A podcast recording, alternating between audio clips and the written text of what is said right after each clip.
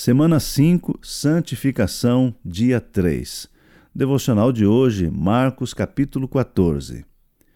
Como e por que somos santificados? Jesus Cristo santificou o seu povo com o sangue que derramou na cruz. Leia 1 Coríntios 1, 2 e Hebreus 13 e 12. E Hebreus 13, 12.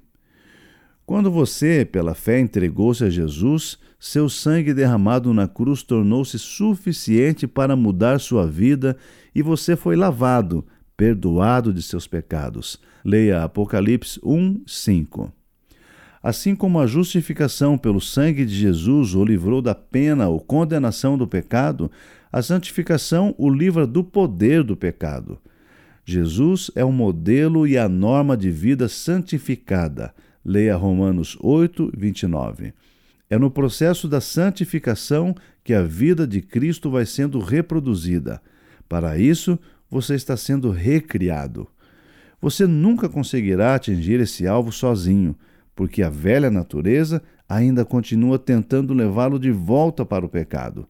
É preciso deixar que Deus, através do mover do Espírito Santo, tome conta de todas as áreas de sua vida, usando como instrumento a sua palavra. A palavra de Deus é plantada no coração e o Espírito Santo transforma essa palavra em vida, como uma planta. Nós jogamos a semente na terra, regamos, cuidamos, mas quem dá a vida à planta é Deus. O Espírito, mediante a palavra de Deus plantada em nossos corações, nos leva ao arrependimento dos pecados e, consequentemente, somos santificados. Leia João 17, do 13 ao 20, especialmente o versículo 17. Anote o que essa afirmação significa para você. Santificação é um processo que resulta em transformação moral e espiritual.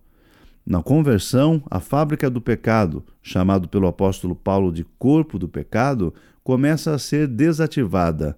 Na santificação, os pecados vão sendo destruídos. Leia Romanos 6, do 6 ao 22. E você reflete a glória de Deus. Leia 1 João 3, do 2 ao 10.